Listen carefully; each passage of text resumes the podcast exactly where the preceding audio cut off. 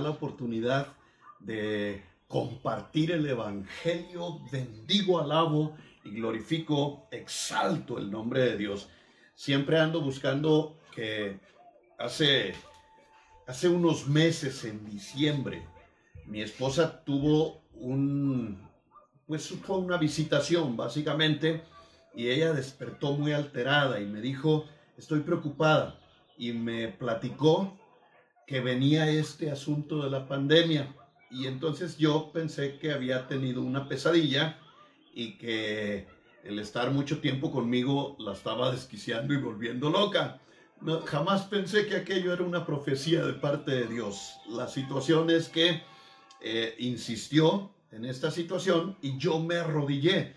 Doblé durante algunas semanas mis rodillas todavía no pasaba nada, estábamos yendo a la congregación, todos estábamos juntos disfrutando de un gran avivamiento. Dios empezó a llevar un montón de personas a la iglesia, eh, hubo conversiones, hubo milagros, quiero decirles que hubo sanidades sobrenaturales, Dios sanó personas de cáncer, Dios sanó personas de situaciones complejas que les habían hecho diagnósticos difíciles y entonces eh, levantamos la bandera del avivamiento, veintitantas conversiones en un culto, sanidades sobrenaturales. Ah, estábamos teniendo visitas de ángeles que danzaban entre nosotros y en nuestros cultos. Se escuchaba el cántico de ángeles mientras compartíamos en medio de la alabanza y de la adoración y en verdad yo pensaba que ese era el avivamiento y Dios me dio una palabra, una palabra que en su momento pues parece un poquito raro, pero yo no la entendí. Esta palabra que Dios me dio está en Isaías capítulo 40, versículos del 4 al 6, donde dice, todo valle sea alzado y bájese todo monte y collado y lo áspero se allane, porque la boca de Jehová ha hablado. Antes dice, y se manifestará la gloria de Dios y toda carne juntamente le verá. Ah, ya Dios me estaba preparando para esto. Entonces me dio un mensaje que decía, van a tener que cruzar seis valles. Van a tener que pasar el valle escabroso, ese valle donde nunca ha sido sembrado y habrá que quitar todas las piedras, habrá que quitar todo lo que lo hace escabroso para que la tierra se haga fértil. Son pecados que no han sido confesados. Tendrán que pasar el valle de la sombra de la muerte, el valle de lágrimas, el valle de la matanza, el valle de los muertos, también el valle de los huesos secos. Y tendrás que profetizar a los huesos secos y hablarles vida y soplarles el espíritu para que se levanten y los huesos secos vuelvan a tener vida. Dios habló esta palabra poderosa y me dijo siete herramientas que van a ser infalibles. Con estas siete herramientas, me gusta esto de las herramientas, porque yo le he pedido a Dios a lo largo de muchos lustros, de muchos años, que no quiero sermones dominicales, no quiero tener un mensaje así muy rimbombante y que la gente se impacte y que digan qué tremendo el pastor y ese tipo de cosas vanas. No me interesan.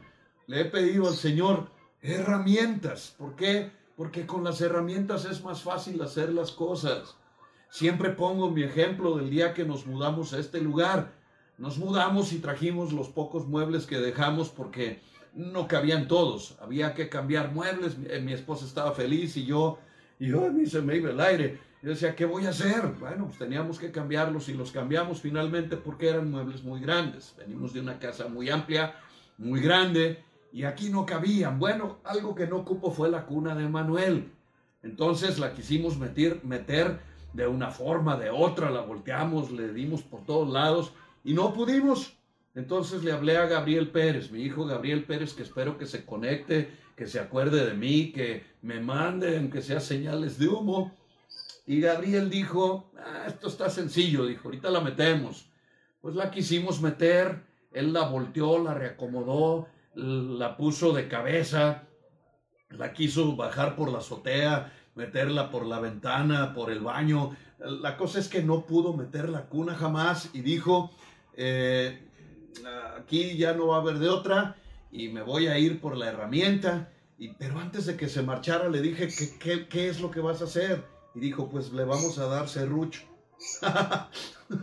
Quería cortar la cuna de Manuel, quitarle la cabecera y luego dice, ya que esté adentro, se la pego y no hay ningún problema. La cosa no me gustó. Eh, le hablé al carpintero que la hizo. El carpintero que la hizo es otro hijo, Isaac, que también espero que se conecte, espero que mande señales de humo. Bueno, Isaac hizo la cuna y le hablé y le dije, hijo, ¿cómo hiciste la cuna? ¿Cómo es que es de una sola pieza? Y ya me dijo, mire, le va a quitar este taponcito que está cubierto de pintura, le raspa y ahí hay estos tornillos y esta es la herramienta y me fui a la tlapalería, conseguí la herramienta. El, el, de la tlapalería me dijo, es caro eso. Y yo, Dios mío, dije, ¿cuánto voy a tener que pagar? Quizás más de lo que cuesta la cuna. Y él dijo, son estos desarmadores, cuestan 80 pesos cada uno. Ante las circunstancias y después de batallar pues bastante tiempo para meter la cuna y no poderla meter de ninguna manera, 80 pesos se me hizo barato. Le dije, deme dos. Entonces me traje los desarmadores y efectivamente eh, tomé el desarmador y mire, salieron los tornillos como cuchillo en mantequilla, rapidísimo. En cuestión de siete minutos con cronómetro, yo quité la cabecera de la cuna, entró ya la cama entró fácilmente, la cabecera entró por otro lado, llegué, la puse en su lugar, la atornillé. Fue un milagro sobrenatural de parte de Dios. ¿Qué te estoy diciendo? Cuando tienes la herramienta adecuada, las cosas salen bien. Cuando no la tienes es imposible y quieres, como dijo mi hijo Gabriel, echarle cuchillo, meterle serrucho a la cuna, imagínense la estramancia, cómo iba a quedar aquel asunto. Pero cuando tienes la herramienta adecuada, las cosas funcionan y funcionan muy bien. Entonces les empecé a dar lata en los cultos. Eh, les dije, una cosa más o menos así me había revelado Dios hace algunos ya muchos años. Yo le digo al Señor, danos herramientas. Herramientas para ser mejores hombres herramientas para convertir a las mujeres en mejores mujeres, herramientas en el matrimonio para que nuestros matrimonios sean eh, mejores matrimonios, que fluyan, que demos buen testimonio, herramientas para ser feliz, herramientas para bajar el reino, herramientas para esto. Y durante muchos años, la predicación de la palabra, aleluya, ha sido, dame las herramientas. Dejé de bajar las revelaciones del corte de los siete caballos del Apocalipsis o las siete velas que se encienden eh, en, en, Shabbat o en Hanukkah, las nueve. O sea, dejé de bajar algunas cosas que, que no nos daban o no nos hacían propicio la transformación. No se enojen conmigo. Yo sé que les gustan eh, conocer algunos misterios y les gusta eh, esa parte como mística del Evangelio. Pero a mí, aunque me gusta y estudio mucho y tengo lleno aquí de libros y todo el día me la paso ya aquí en este lugar, estudiando, preparando, leyendo, estoy disfrutando tanto esta cuarentena al lado de mi esposa, mi hijo y el Espíritu Santo, que ha sido un privilegio que Dios nos haya regalado. Estamos recogidos con Él, tengo más tiempo para estar en mis libros y claro que tengo un montón de de ese tipo de revelaciones. Pero, ¿qué es lo que quiero? Herramientas para ti, para que cambies, cabezón, para que eh, eh, seas mejor persona, al que le caiga, seas mejor persona, que seamos mejores en todo lo que hacemos. Gloria a Dios, me gozo en el Señor. Entonces, cuando, cuando Dios me avisó que venía esto, que no había ni siquiera indicios, porque Dios despertó a mi esposa una madrugada y le dijo que iba a venir esta pandemia. Eh, hay un zancudo. Bueno, luego lo mato. Me picó. Dios le avisó a mi esposa. Yo la tildé, dije, bueno, ya le está afectando vivir conmigo. Eh, no sé qué pensé, pero le pregunté a Dios y él me dijo, estos son los siete valles que hay que cruzar, pero te voy a dar siete herramientas con las cuales no hay nada que temer. Así es que si hay alguien a tu lado, voltea y dile, no hay nada que temer. En verdad te lo digo, no hay nada que temer. Vamos a ir adelante. Las siete herramientas, ya dijimos que con una herramienta es más fácil desarmar una cuna. Con una herramienta es más fácil. Si tienes la herramienta para quitar bujías, mira, es bien fácil. Es como un torniquete, no va, le das vuelta y sale la bujía. Si no las tienes, va a ser muy complicado que saques la bujía y probablemente eches a perder eh, el, carro donde, donde van montadas las bujías. Creo que se llama monobloc. Ten mucho cuidado. Cuando no haya la herramienta adecuada es muy difícil, complicado. Por eso escucha las herramientas una vez más y escúchalas, porque ya me llevé un montón de minutos para poder explicarte por qué estas herramientas son las adecuadas. Uno, primera herramienta, van a pasar este tiempo con fe. ¿Por qué? Porque con fe es posible hacer posible lo imposible. Porque con fe podemos agradar a Dios. Porque con fe podemos decirle al problema que se mueva la fe hace posibles cosas que sin ella literalmente sería muy difícil vivir, ah, muy complicado pasar una situación como la que estamos viviendo. Es necesaria la fe. Dos, en paz. Dios me lo dijo bien claro y yo se los estuve predicando. Ahí están las grabaciones de meses, mucho antes de que se decretara eh, esta pandemia y, y mucho antes de que eh, estas situaciones empezarán a ocurrir, que es eh, en paz, tengan paz, dijo el Señor, o esa paz que sobrepasa todo entendimiento humano. Cuando Cristo dijo, la paz os dejo, mi paz os doy, pero no como la da el mundo. La paz que yo les traigo es divina, es angelical, viene de la eternidad en la cual los he metido cuando ustedes decidieron entregarme su vida. Es una paz que sobrepasa todo entendimiento humano. Tres, en obediencia. ¿Por qué?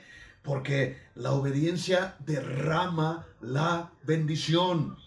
Cuando estás en obediencia, estás bendito. Dios te bendice. Cuando haces tonterías, tú solo. Dios no necesita hacer nada. Tú solo le abres la puerta al enemigo y el enemigo empieza a operar. ¿Y qué crees? No tiene ni pizca de misericordia. No le abras la puerta. Obedécele a Dios. De 100 100. ¿Para qué? Para que tu casa esté protegida, para que tu familia esté protegida, para que tu negocio, tu empresa, tu red, tu trabajo, la fuente de tu economía estén protegidas. Obedécele a Dios para que estés en la bendición. Número cuatro, en santidad, que es, Dios me dijo, los voy a apartar. Si hubiera sabido que iba a apartarnos de esta manera, me hubiera preparado con muchos chocolates de esos que, eh, ¿cómo se llaman mis chocolates, güera, que me gustan? Eh, ¿Rellenos de Baileys? Rellenos de Baileys, unos chocolatitos así que me los... Dios mío, pero no tengo, no tengo. ¿Y sabes de qué tengo antojo? De esos chocolates. Eh, como dijo Ricardo III, mi reino por un caballo. Yo, mi reino por unos chocolates rellenos de Baileys sabrosos.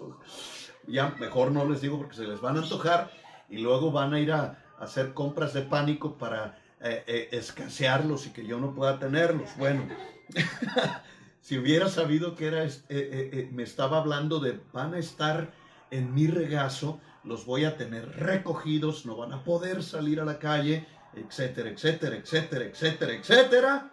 Bueno, pues me hubiera preparado con mis chocolates, pero qué bendito es el Señor. Estamos con Él. Luego, número cinco, pónganse en alabanza.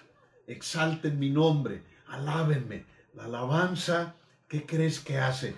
Espanta a Satanás.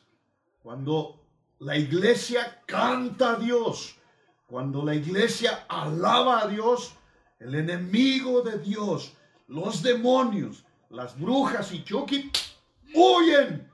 Alaba a Dios, alaben al Señor. Y número seis, en adoración, doblando las rodillas. doblando las rodillas, humillados, humillados ante la poderosa mano de Dios, humillados ante su presencia, humillados ante el Rey, humillados ante el único que es digno de ser adorado y ese es Dios. Jehová, el rey de los ejércitos. Y número siete, en oración. Si ya estás en las rodillas, ¿verdad? Ora al Señor. Oración levanta olor grato a Dios, intercede por tu familia, intercede por las naciones, ora por la paz de Jerusalén, bendice a los que tienen necesidad. Acuérdate de todos los hospitales. Yo hice una lista. ¿Cuántos hospitales he visitado y cuántos hospitales eh, al menos he pasado enfrente de ellos? Hice una gran lista para ponerme a orar por todos los hospitales que yo ah, haya conocido por fuera o por dentro y que Dios bendiga a esas personas que están en momentos de choque, que les lleve paz, que haya una visitación y que ellos puedan tener un poquito de consuelo a través del Espíritu Santo en medio de la desgracia. Ponte en oración con estas siete herramientas, herramientas, qué bonito se oye, tú vas a poder pasar esta pandemia, esta cuarentena, dijo el Señor, y yo te las pasé. Te, la, te hice eh, guacamole, te hice mantequilla, te las di como cinco mil veces y te las he seguido dando. Por favor, por favor, aplica esas siete y no hay nada que temer. Digan conmigo, no hay nada que temer. Amén. Al menos oí por ahí alguna que dijo, no hay nada que temer. El tema de los, de los días séptimos es el proceso de la caída de los sentidos. Les voy a invitar a Génesis capítulo 3 y vamos a leer esta preciosa porción. Dice, pero la serpiente era astuta, más que todos los animales del campo que Jehová Dios había hecho, la cual dijo a la mujer, ¿con qué Dios ha dicho que no comáis de todos los árboles del huerto? Y la mujer respondió a la serpiente, del fruto de los árboles del huerto podemos comer, ah, pero del fruto está en medio del huerto, dijo Dios, no comeréis de él, ni lo tocaréis para que no muráis. Dios no dijo eso, el final, pero bueno. Eh, después dice, entonces la serpiente dijo a la mujer, no moriréis, sino que sabe Dios que el día que comáis de él serán abiertos tus ojos y seréis como Dios, les dijo, sabiendo el bien y el mal. Y vio la mujer que el árbol era bueno para comer y que era agradable a los ojos y árbol codiciable para alcanzar sabiduría, y tomó de su fruto y comió, y le dio también a su bendito marido, que seguramente estaba en una hamaca descansando tranquilito él.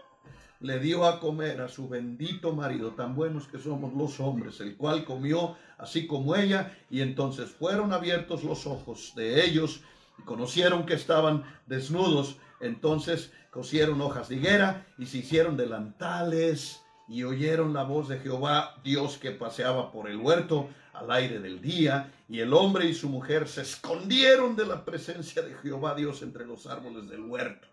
Mas Jehová Dios llamó al hombre y le dijo, ¿dónde estás tú? Where are you? Por si eres gringo. Y él respondió, oí tu voz en el huerto y tuve miedo porque estaba desnudo y me escondí. Dios le dijo, ¿Quién te enseñó que estabas desnudo? ¿Acaso has comido del árbol que yo te mandé que no comieses? El hombre dijo, la mujer, la mujer que me diste por compañera. Ella me dio del árbol y yo comí. Entonces Jehová Dios dijo a la mujer, ¿qué has hecho, mujer? ¿Cuántas veces habrán escuchado eso las mujeres? Y dijo la mujer, la serpiente me engañó y comí. Y entonces Jehová dijo a la serpiente, por cuanto hiciste esto, maldita serás entre todas las bestias y entre todos los animales del campo, y sobre tu pecho andarás, y del polvo comerás todos los días de tu vida, y pondré enemistad entre tú y la mujer, y entre tú y la simiente y la simiente suya, aquí está profetizando ya Cristo, esta te herirá en la cabeza y tú le herirás en el calcañar. Se produce la maldición, después vienen las maldiciones, las maldiciones a causa de la caída de los sentidos. Vemos entonces cómo Eva cayó lentamente en una trampa. Primero prestó sus oídos a la serpiente. Cuando escuches hablar una serpiente, córrele, escóndete. Tienen la lengua separada. Lenguaje de las serpientes es con que Dios dijo, con que no sabes, con que esto y que el otro. O sea, detecta a las serpientes. Les gusta el chisme. No escuches chisme. No escuches murmuración. No escuches al Pepillo Origel. No escuches cosas que no tienes que escuchar. Cuando alguien te diga, sea algo, pero el pastor no tiene que enterarse. Cuando alguien te diga, ah, tengo que decirte esto de fulano, de sutano, de perencejo, por favor, es la lengua torcida, retorcida y partida del enemigo. No escuches a Satanás porque fue lo primero que hizo Eva y se cayó el sentido del oído. Permítanme, tengo una visita importante. Ay, ñe, ñe, ñe, ¿Cómo estás? Dame un beso. Diles, estudien bien. Prepárense. Dile, para que sean alguien en la vida. Ahora por ellos. Ahí en el celular, ora por ellos. Diles, Padre, en el nombre.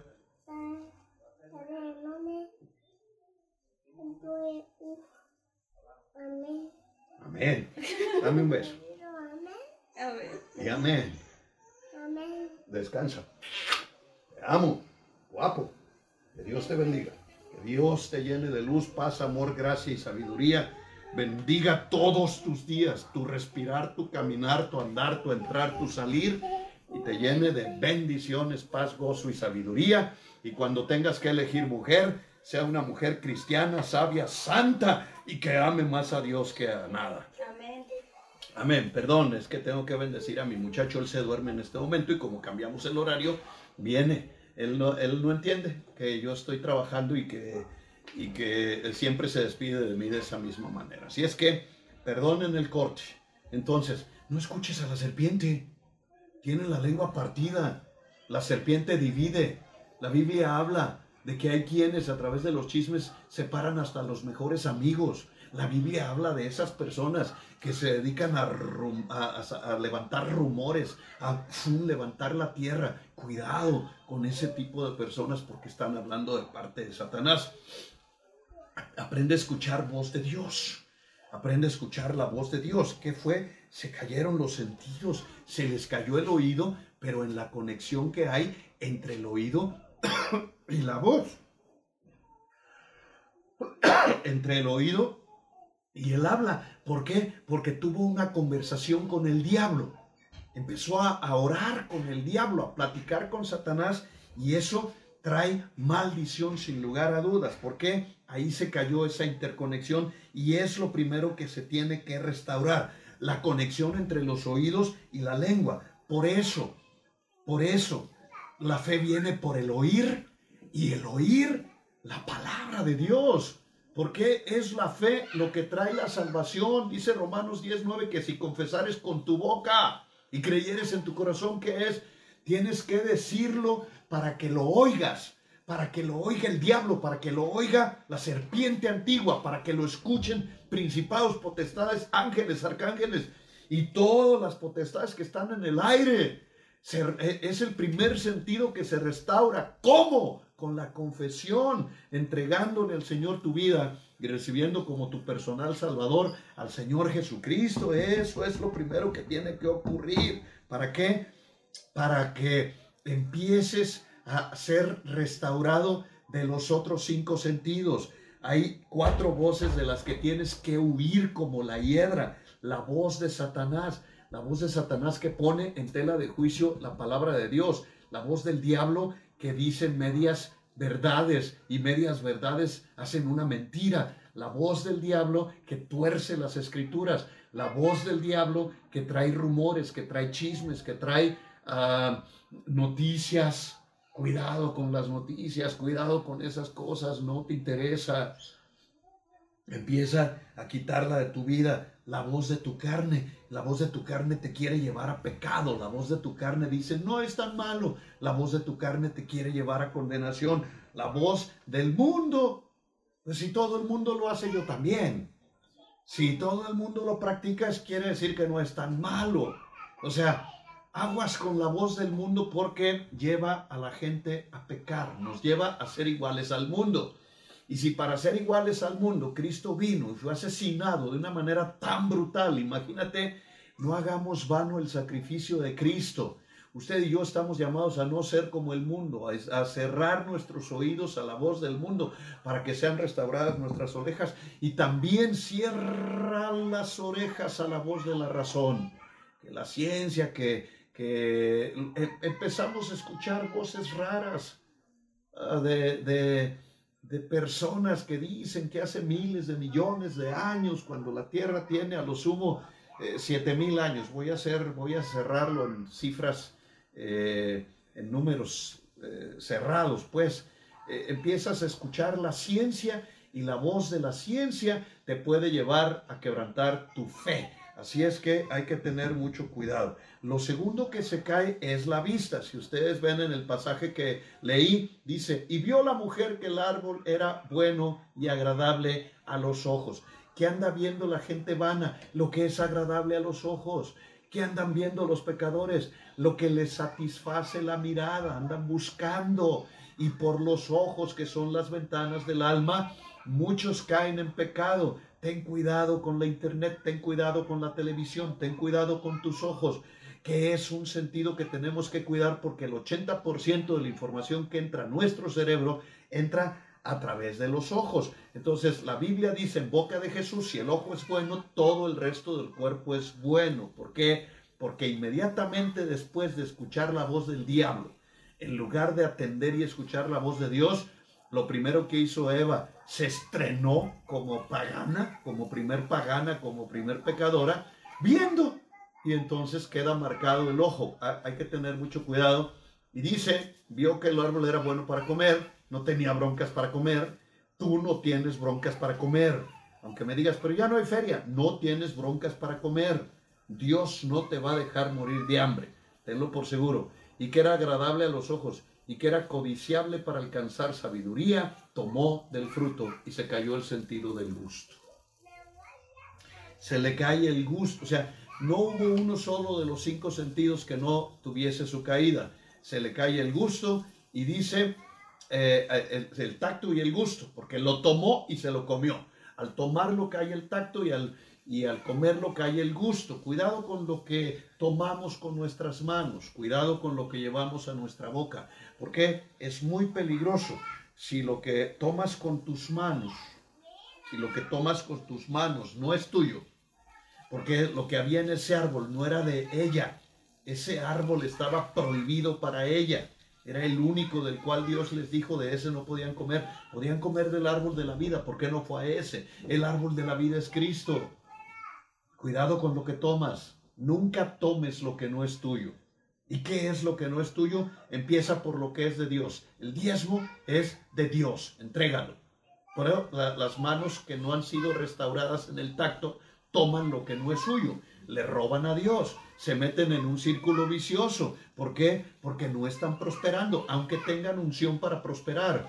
Sí son más prósperos que otras personas, pero no disfrutan, no les alcanza, no les basta. ¿Por qué? Porque están tomando lo que no es suyo. Un tacto no restaurado se nota, eh, rápidamente se nota en eso. Hay que restaurarlo, hay que decir, Señor, restaurame mi tacto. Eh, ¿Para qué? Para que yo eh, solamente toque lo que debo de tocar, lo que es mío. Llámese como se llame, no quiero ser explícito, nada más ve los pecados de tacto son terribles, hay que tener mucho cuidado. Entonces se restauran en, ese orden. En el mismo en que cayeron viene la restauración. Se restauran los oídos, no se los prestes al diablo, no se los prestes al mundo, no se los prestes a, a, la carne y no se los prestes a la razón. Después se restauran los ojos. Hay que entregarle tus ojos a Dios. ¿Cómo? Dice Hebreos capítulo 12, versículo 2 puestos los ojos en Jesús. Es más, tenemos que leerlo porque es un, es un pasaje que edifica mucho. Puestos los ojos en Cristo, en Jesús dice. Déjenme encontrarlo. Hebreos capítulo 12, versículo 2. Si usted tiene todavía la costumbre de tener una Biblia cerca, pues léalo conmigo. Dice allí, dice, eh, puestos los ojos en Jesús, el autor, o sea, el que la inventó, el autor y consumador, el que la consumó con su muerte y su resurrección. Otra vez, puesto los ojos en el autor y consumador de la fe, Jesús, el cual por el gozo puesto delante sufrió la cruz, menospreciando lo propio, se sentó a la diestra del trono de Dios. ¿Dónde tengo que poner mis ojos? En Jesús. En Jesús, para que sean restaurados mis ojos. Ahora, ¿cómo pones tus ojos en Jesús? En los 66 libros de la Biblia. Eh, ponlos allí, ponlos ahí, ah, en, en tu Biblia. Pon tus ojos en Cristo para que sean restaurados y entonces todo tu cuerpo estará bueno.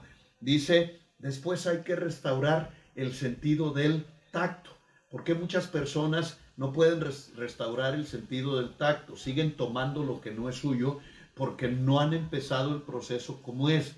Primero los oídos en conexión con la lengua, después eh, los ojos, cuidado con los ojos en conexión con la mente, se tiene que restaurar el tacto. Y cuando se restaura el tacto, curiosamente, número tres, se restauran las finanzas, porque ya, como decía eh, aquel escritor venezolano, ¿verdad? Ya no hay ladrones en esta congregación, en este pueblo no hay ladrones. ya no toman lo que no es suyo, empezando por lo de Dios, siguiéndole por todo lo que no sea mío, etcétera, etcétera, y entonces restaura la prosperidad. El cuarto es el sentido del eh, gusto. Hay que restaurar el sentido del gusto. Eh, ¿Para qué? Para que eh, seas una persona que comas en gratitud a Dios y que sepas celebrar una Pascua todos los días, porque todos los, imagínate que todos los días en el desayuno, Señor, en memoria de ti, por tu muerte y tu resurrección, tomaremos este pan y beberemos esta bebida, recordando que tú eres la fuente de nuestra libertad y de nuestra salvación. Uf, va a ser poderoso. Y luego a la hora de la comida, y luego en la cena. Y si eres como yo, que a media mañana se te antoja algo, a media mañana y a media tarde, cada vez que comes y cada vez que bebes, estarás dándole gracias a Dios por su muerte y su resurrección, se va a levantar una gloria que no tienes una idea. Hay que restaurar el sentido del gusto. Y finalmente, dice Génesis 3, 24 y 25, dice, y saqueó Jehová del huerto del Edén para que labrase la tierra, del cual fue tomado, lo echó fuera y se puso al oriente del huerto, puso un querubín eh, en el Edén con una espada encendida que se revolvía por todos lados para guardar el camino del árbol de la vida. ¿Qué les quitó la posibilidad de comer del árbol de la vida? ¿Por qué? Porque les quitó el ruaj, el espíritu. Si, si les quita el ruaj, se mueren. Entonces, aquí hay una doctrina entre líneas, porque Dios le empieza a bombear sangre, le, le, le da el corazón, por eso el corazón del hombre es engañoso, le da el corazón. Esta yo la he explicado y la he desarrollado con versículos bíblicos. Cómprela en su librería más cercana. Ahí está Karina. Karina ahorita está vendiendo eh, los, las prédicas igual que en todas las congregaciones. Compras tu disco al salir, etcétera, etcétera. Ahora la compras y te la manda por internet. Y esta es muy buena. La doctrina de la sangre, cómo es que el hombre cae, cómo es que se activa el corazón, cómo es que el corazón empieza a bombear sangre. De ahí que la Biblia dice que sin derramamiento de sangre no es posible la remisión o la restauración o el perdón de los pecados, porque hay cosas que hay que entenderlas así como con manzanitas, y ese mensaje está muy bueno, que es la sangre es un sustituto del espíritu a los huesos, que era donde estaba el espíritu del hombre, y entonces el hombre muerto empieza a vivir por sangre empieza a vivir porque el corazón palpita. ¿Para qué? Para que tuviese la oportunidad de arrepentirse, de recibir a Cristo, le regresa el Espíritu y entonces él, vuelve a ser tripartito. Es un cuerpo, un alma con un espíritu y el espíritu es su pase a la gloria de Dios. Solamente por el espíritu podemos tener pase a la gloria de Dios, que es a la vida eterna al lado de Cristo, al lado de Jehová Dios nuestro Salvador, al lado del Espíritu Santo que es uno. Eh, eh, Dios es multifuncional. O sea, ni es tres, ni es cuatro, ni es cinco, es como Él se le antoja, porque Él es Dios, es de los ejércitos, es de paz, es, es proveedor, es Rafa, es todo como tú lo conozcas. Siempre y cuando ese, ese como tú lo conozcas esté aquí escrito en la palabra de Dios. ¿Cuántos dicen amén? Entonces, eh, el último de los sentidos, el que se restaura recibiendo a Cristo, es vuelve el espíritu, vuelves a...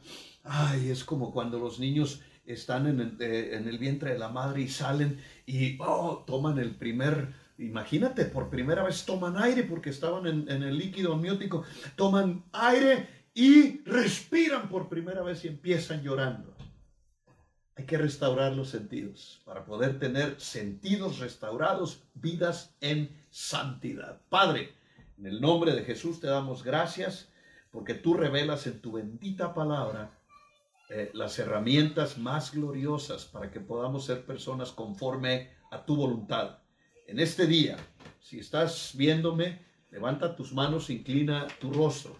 En este día, en el nombre de Cristo Jesús, yo pongo el aceite celestial en los oídos de cada persona para que sean restaurados sus oídos, en su lengua para que sea restaurada su palabra, sus labios y su voz para alabanza, adoración y oración.